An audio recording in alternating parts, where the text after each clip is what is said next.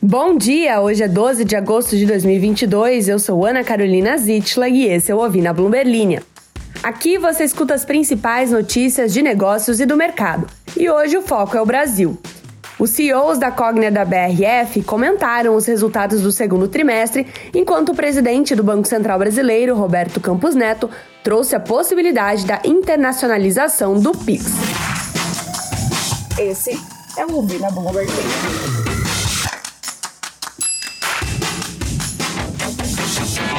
O setor de educação foi um dos mais impactados pela pandemia, com a suspensão das aulas presenciais e níveis de inadimplência mais elevados.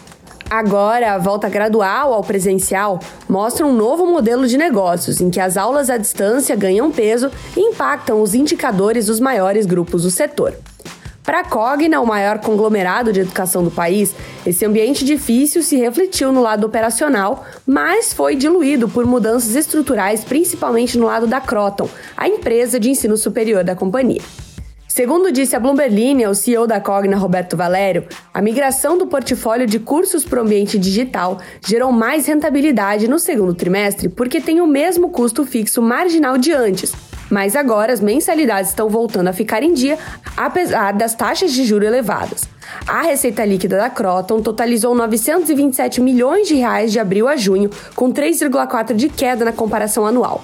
Só que no primeiro trimestre de 2021, essa queda chegou a quase 20%. Próxima notícia.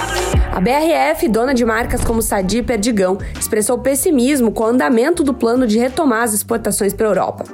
Durante teleconferência com analistas nesta quinta-feira para comentar o balanço trimestral, o CEO da companhia, Lorival Luz, descartou a volta das vendas para o velho continente no curtíssimo prazo. Entre os meses de abril e junho, a companhia, também dona das marcas de margarinas Quali, Claibon e Deline, registrou um prejuízo líquido de 451 milhões de reais. Em 2018, o frigorífico foi proibido de exportar carne de frango para a União Europeia após investigação da Polícia Federal sobre presença da bactéria Salmonella acima do limite permitido.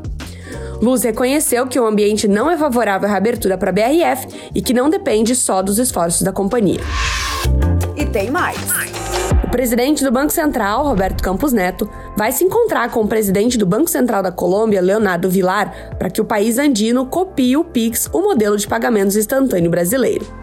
Nesta quinta, em evento da Federação Brasileira de Bancos, Campos Neto afirmou ver espaço para internacionalizar o sistema de pagamentos, citando que muitos bancos daqui têm filiais pela América Latina.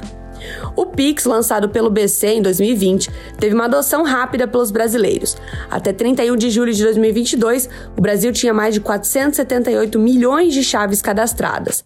As chaves são identificadores de cada usuário e cada um pode ter até três. Essas foram algumas das notícias que estão lá no site da Bloomberg Linha Brasil. Entra lá em bloomberglinea.com.br para conferir mais.